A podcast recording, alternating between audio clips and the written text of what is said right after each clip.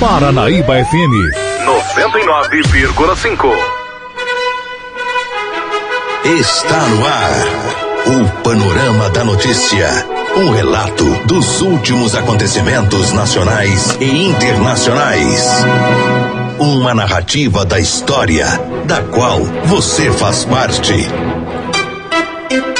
Dez e meia.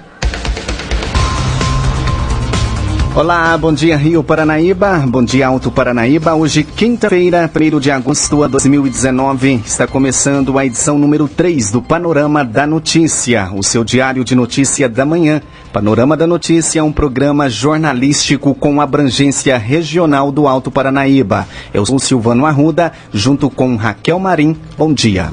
Bom dia, Silvano. Bom dia, ouvintes da Paranaíba FM. Você pode ouvir o Panorama da Notícia em 99,5 MHz em mais de 15 cidades do Alto Paranaíba e também através das plataformas digitais. Estamos ao vivo também em vídeo no site paranaíbafm99.com.br.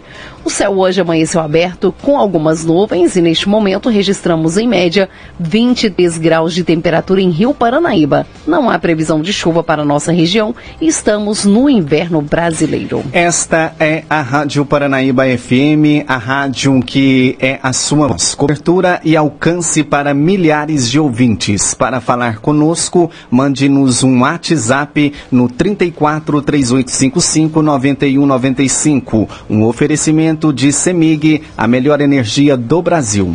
O nosso compromisso é com a informação séria e imparcial.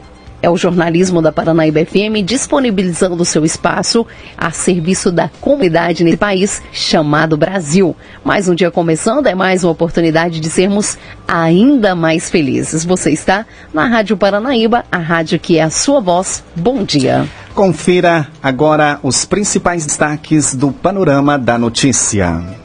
Nesta edição do Panorama da Notícia, você vai saber que.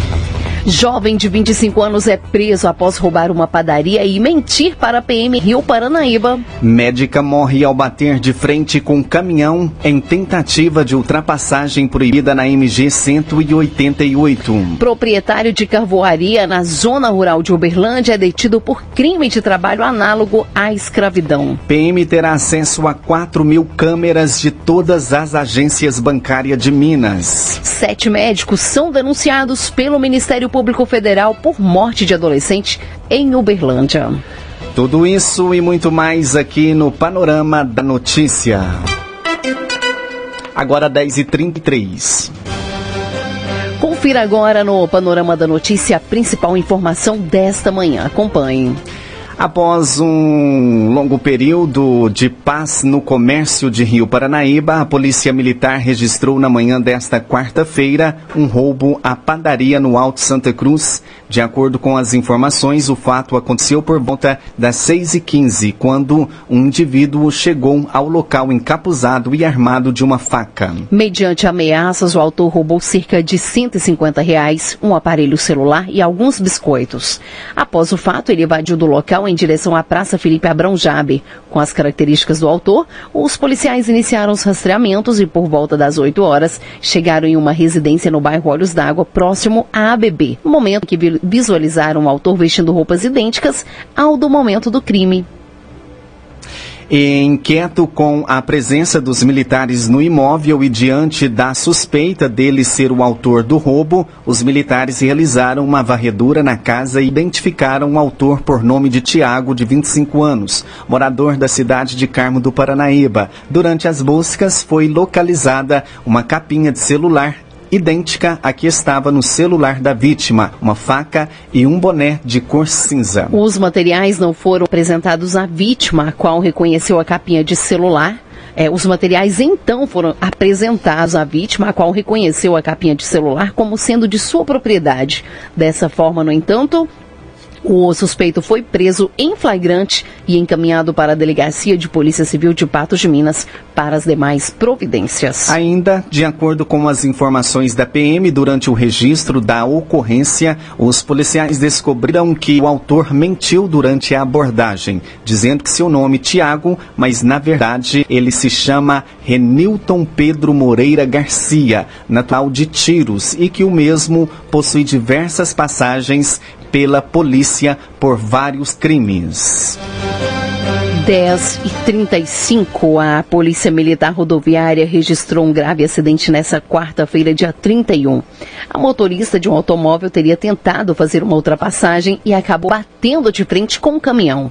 A médica Beatriz Helena dos Santos Frigério, 61 anos, não resistiu aos graves ferimentos e morreu no local. De acordo com informações da Polícia Militar Rodoviária, por volta das 15 horas de 15 horas, na MG 180 88, quilômetro 354, o veículo Hyundai Tucson, ao efetuar uma ultrapassagem em local proibido pela faixa contínua, colidiu frontalmente com um caminhão. No momento do acidente, uma médica passava pelo local e tentou reanimar a condutora e vítima, porém sem sucesso. No local compareceram duas equipes do Corpo de Bombeiros. A perícia técnica também foi acionada para realizar os trabalhos de praxe corpo foi liberado para a funerária São Vicente de Paula para as demais trâmites legais. Beatriz era médica e atendia na cidade de Coromandel. Agora 10h36. E oferta de empregos deve aumentar em Minas Gerais. As informações é com Mônica Miranda da oferta de vagas de emprego em Minas Gerais tiveram um leve crescimento no primeiro semestre deste ano. Segundo Marcel Cardoso Ferreira, superintendente de Gestão e Fomento ao Trabalho e Economia Popular Solidária da Secretaria de Desenvolvimento Social, o aumento na oferta de vagas no Estado dá um alento e significa uma recuperação econômica tímida, mas já é uma luz no fim do túnel. Se a gente fizer a comparação com os últimos anos, inclusive, né, não só pegando os dados de 2019, 2018, mas indo até mais ou menos 2015, a gente vê que de lá para cá tem se ofertado mais vagas no estado de Minas Gerais. Até 2015, é, a gente tinha um cenário de pouquíssimas vagas, o, des o desemprego aumentando e tudo mais. Apesar da gente ainda ter uma taxa de desemprego alta, cerca de 13%, o número de vagas vem ofertando e a gente espera que essa taxa de desemprego no médio prazo, longo prazo, ela vá diminuindo por causa desse reaquecimento da economia. Quais são os setores que mais estão ofertando o emprego? Atualmente, em Minas Gerais, a construção civil tem liderado, e aí a construção civil é sempre um indicador de que a economia tem melhorado de alguma forma quando ela lidera né, a oferta de vagas. Depois da, construção civil vem a indústria e depois o setor agropecuário. Tem alguma uh, explicação para essa retomada de crescimento? A crise tão falada né, nos últimos anos, ela deu uma arrefecida, né? ela não está tão severa como era. Então há uma retomada, né? Isso não significa que em termos de emprego e a economia ainda não recuperou, né? Não saiu do fundo do poço.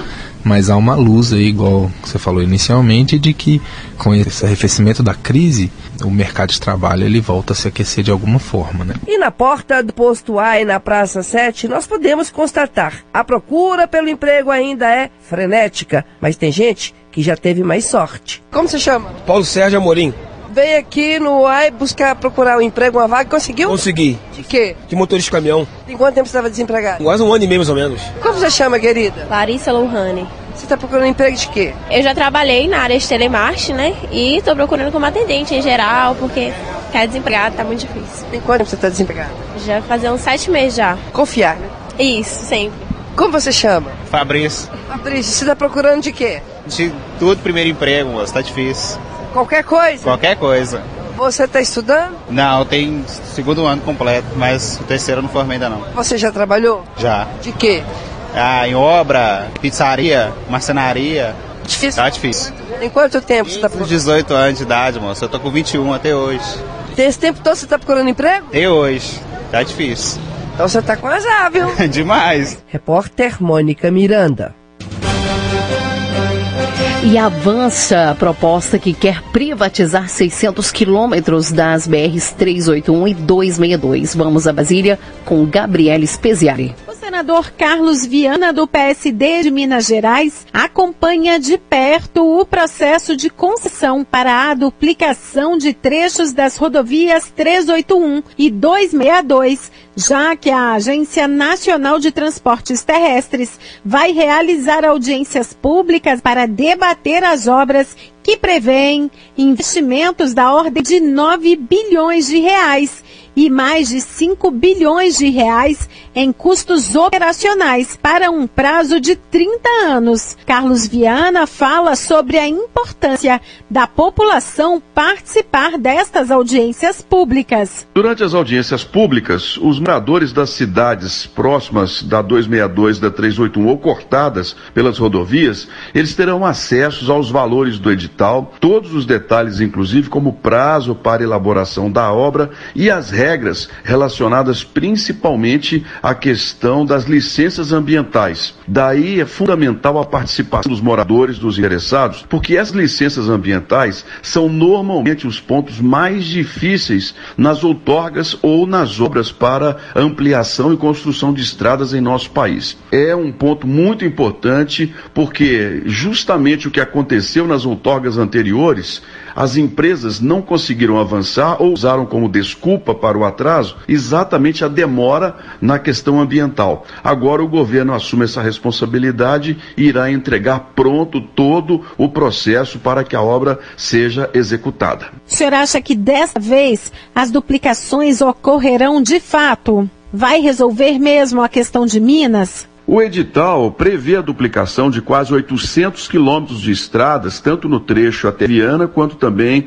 até Governador Valadares. Antes se falava em até 15 anos se a obra fosse feita separadamente. Primeiro a parte da 381, depois a parte da 262. O governo então tomou a decisão por meio da NTT de unificar a obra. O edital, ele fala em duplicação ao mesmo tempo dos dois trechos. Portanto, estamos falando aí de um prazo de 7 a 10 10 anos para a execução de todos os canteiros, tudo que está previsto dentro do trabalho de duplicação das pistas. E os custos para o usuário? Como ficará a divisão dos trechos em termos de pedágios? quantos serão e como é que isso vai impactar no bolso de cada motorista? Os postos de pedágio estão entre 55 e 60 quilômetros, o que também vai garantir um faturamento mais equilibrado para as empresas. Os motoristas, eles pagarão as tarifas nas cidades de Caeté, João Molevade, Jaguaraçu, Belo Oriente e Governador Valadares. Antes nós tínhamos Periquito, agora Governador Valadares, no trecho da 381. Para quem segue em direção ao Espírito Santo, esses motoristas pagarão pedágio a partir de São Domingos do Prata, Matipó, Martim Soares, Ibatiba, Domingos Soares e depois em Viana. Lembrando que o motorista só pagará a tarifa mais alta, prevista em R$ 9,51 para veículos pequenos, depois que a pista estiver duplicada. E como os empresários e investidores receberam essa notícia? Durante as discussões sobre a duplicação da 381 e 262, nós colocamos uma reclamação do motorista mineiro que aconteceu muito no trecho entre Belo Horizonte e Montes Claros. A BR-135 ela foi duplicada em um pedágio que custa R$ 7,50 praticamente e a estrada não oferece nenhum tipo de benefício ou seja, penaliza o motorista o valor final do pedágio. Então o governo, atendendo a, a, nossa colocação, a colocação de Minas Gerais, decidiu criar a chamada tarifa dinâmica. O que é isso? Há um preço mínimo para a estrada como está hoje e as melhorias iniciais exigidas e um preço máximo também para a pista duplicada. Acertou-se que, no nosso caso, o valor será de R$ 7,51 preço mínimo em leilão, até R$ 9,56 o preço para duas pistas. Estamos muito confiantes de que esse modelo conseguirá fazer com que o prazo para a duplicação das BRs 381 e 262 possa ser cumprido em no máximo 10 anos, o que vai salvar muitas vidas entre nós de Minas Gerais e dos viajantes viajantes que passam pelo nosso estado. Na sexta-feira, o debate será em Belo Horizonte. No dia 7 de agosto, será a vez de Vitória, no Espírito Santo. E no dia 8, quinta-feira da próxima semana, as discussões sobre a duplicação de partes das BRs 262 e 381 ocorrerão aqui na capital federal. De Brasília, Gabriela Speziale. Agora 10h45. E em até 30 dias, todas as 4 mil câmeras externas de agências bancárias de Minas Gerais poderão ser monitoradas pela Polícia Militar. A iniciativa, fruto de um acordo entre as Forças de Segurança e a Federação Brasileira de Bancos, assinado na manhã desta quarta-feira, visa a coibir crimes que ocorrem em instituições financeiras, como a saidinha e as explosões de caixas eletrônicos. Segundo o comandante-geral da PM, Coronel Giovanni Silva, este é o primeiro termo de cooperação do país firmado para garantir o acesso a imagens das fachadas das, das agências. Até agora, para conseguirmos ver o, as filmagens que temos, muitas vezes temos de fazer pedido judicial. É um processo muito demorado que será simplificado, explicou. O investimento na parceria é de 4 milhões de reais. Vai facilitar não só a investigação de explosão de caixas eletrônicos, mas de qualquer outro tipo de delito que possa ocorrer na área das câmaras, das câmeras. Por exemplo, se percebermos um aumento de furtos naquela região, será possível, por meio das imagens, montar uma operação policial que prenda os autores ou previna que o crime aconteça, detalhou aí o comandante. A visualização, no entanto, não será em tempo real para todos os equipamentos de segurança e funcionará por demanda. Os militares da sala de situação da PM, que monitoram 24 horas por dia câmeras como as do olho vivo em todo o estado, pedirão aí às empresas que operem os aparelhos para fornecerem as filmagens de agências escolhidas, que a partir daí poderão ser acompanhadas ao vivo. Também será possível ver o histórico das câmeras em casos de investigação. E mesmo sendo necessária a permissão por parte das operadoras, o coronel Giovanni Silva garante que a polícia poderá agir imediatamente. O representante da Associação de Bancos de Minas Gerais e da Febraban, Edmar Campos, explica que, mesmo em cidades pequenas, as empresas que fornecem as câmeras de monitoramento têm sede nos grandes centros e funcionam a todo momento. A imagem será disponibilizada no mesmo instante. O convênio é um projeto piloto no país e pode ser expandido para outros estados e também para demais forças de segurança, como as Polícia Civil e Federal, conforme disse o representante da, Febraban. As câmeras internas das agências, porém, seguem sem acesso direto. Não tem, nós temos problemas de links com os equipamentos e também questões jurídicas, porque é complicado filmar a movimentação nos caixas eletrônicos no interior de instituições. Após um pequeno intervalo, novas notícias. Polícia acredita que mortes de mãe e filho tenham sido, tenham sido premeditadas. E ainda a juíza nega que poderia ter evitado morte de mulher e filho se tivesse pedido prisão de suspeito.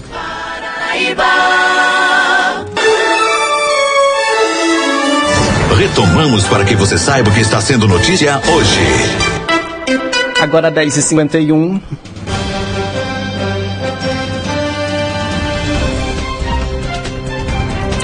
E um homem de 56 anos foi detido nesta terça-feira pela Polícia Militar na propriedade dele na zona rural de Uberlândia por suspeita de prática de crime de trabalho análogo à escravidão contra cinco pessoas em uma carvoaria irregular.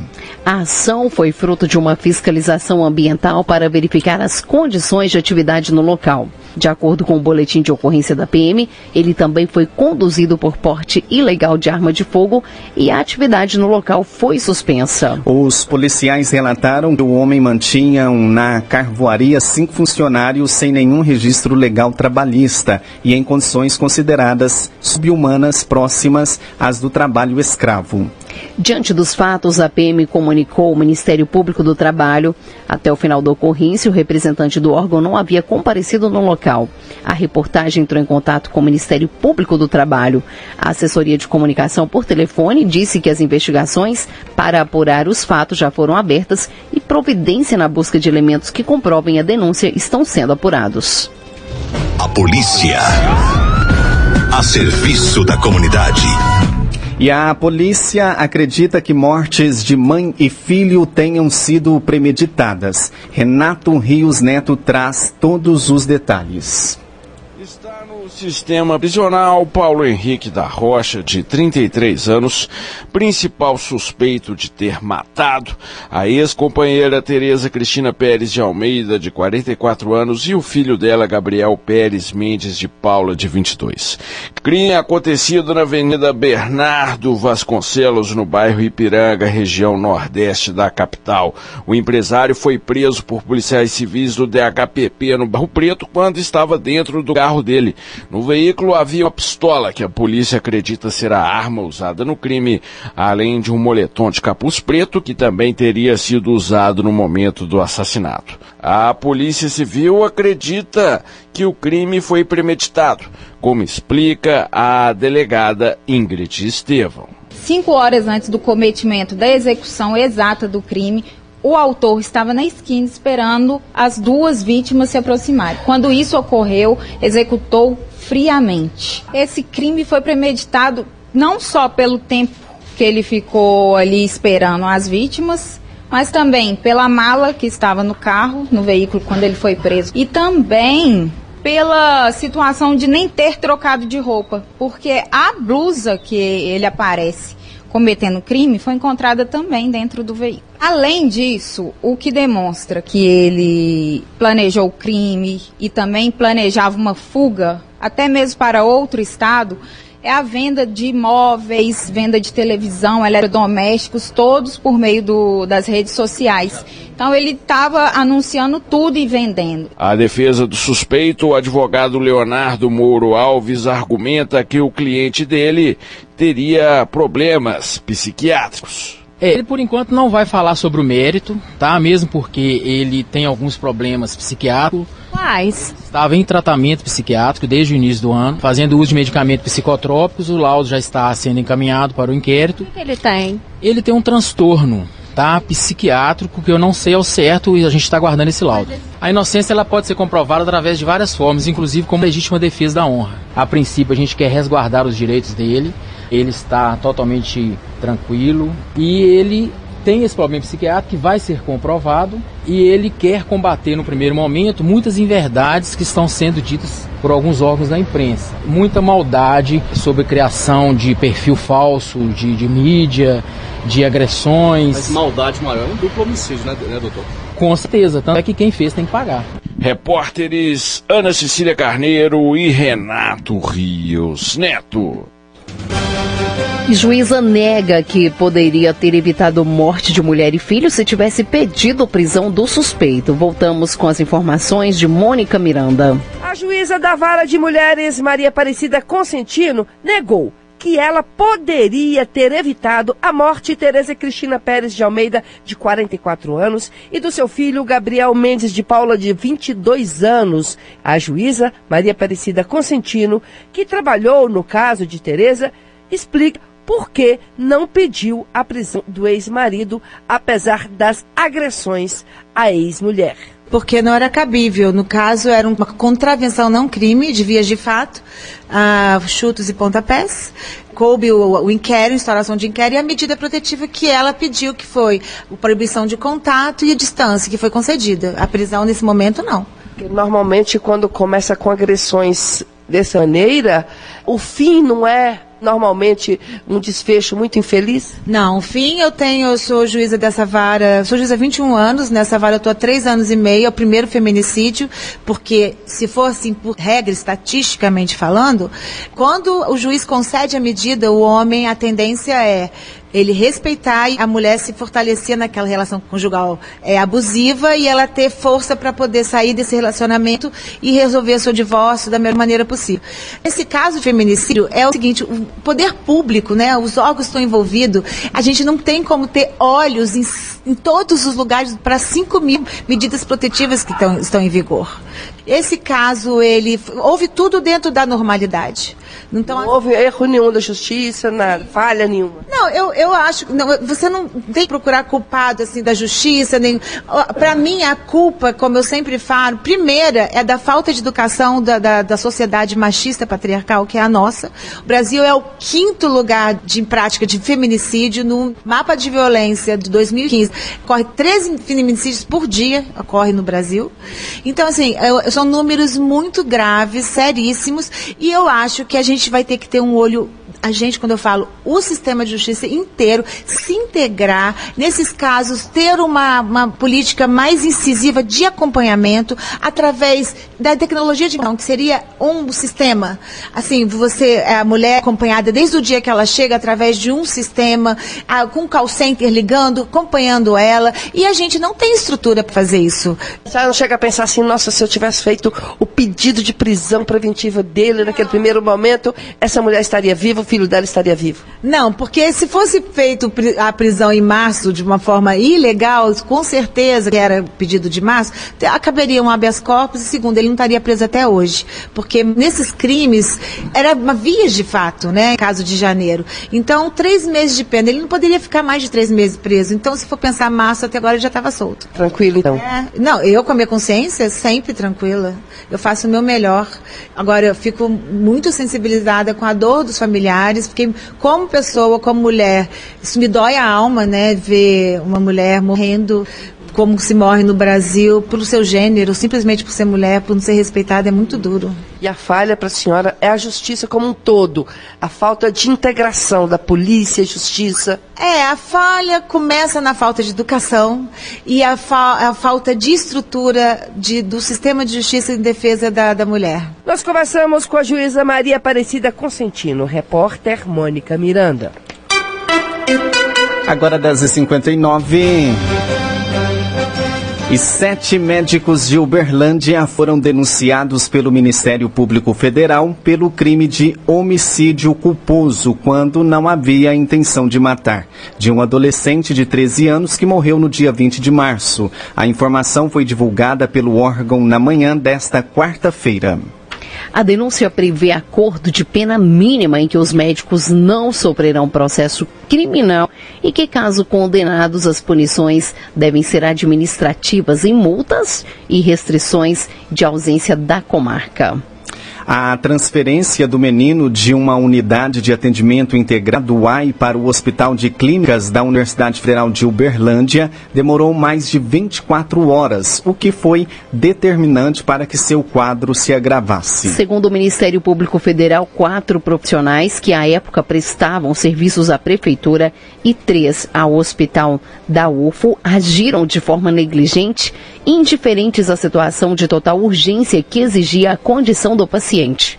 A reportagem solicitou posicionamento das duas entidades. O município disse que ainda não foi notificado e que o Hospital das Clínicas ainda não retornou. Contudo, quando ocorreu o fato, por meio de nota, a direção do Hospital da UFO disse que o setor de urgência e emergência estava operando acima da capacidade máxima para receber pacientes críticos. Para o Ministério Público Federal, o indevido retardamento no tratamento do paciente foi a causa fundamental para o desfecho que culminou no evento morte e os denunciados tinham pleno conhecimento de que a transferência tinha caráter emergencial essencial para salvar sua vida. Você caminhou conosco pelo panorama da notícia. O conhecimento dos fatos faz de você um cidadão ativo. Panorama da Notícia, um oferecimento de Semig, a melhor energia do Brasil. 11 1. Esse foi o Panorama da Notícia, edição de número 3, nessa quinta-feira, 30. Eh, 1 de agosto de 2019. A apresentação Silvano Arruda e Raquel Marim. Panorama da Notícia, uma produção do Departamento de Jornalismo do Paranaíba FM. Reveja e escute novamente no seu computador smartphone. Em instante, ele estará disponível em áudio e em vídeo no site paranaíbafm99.com.br. O Panorama da Notícia é multiplataforma. Além do site, você encontra esse programa disponível também no YouTube e no podcast do Spotify. Agradecemos o carinho de sua audiência e continue com a programação da Paranaíba FM. A seguir tem um giro pelo meio artístico. Mais informações ao decorrer do dia em nossa programação ou em nosso site. Bom dia, Rio Paranaíba. Bom dia, Alto Paranaíba.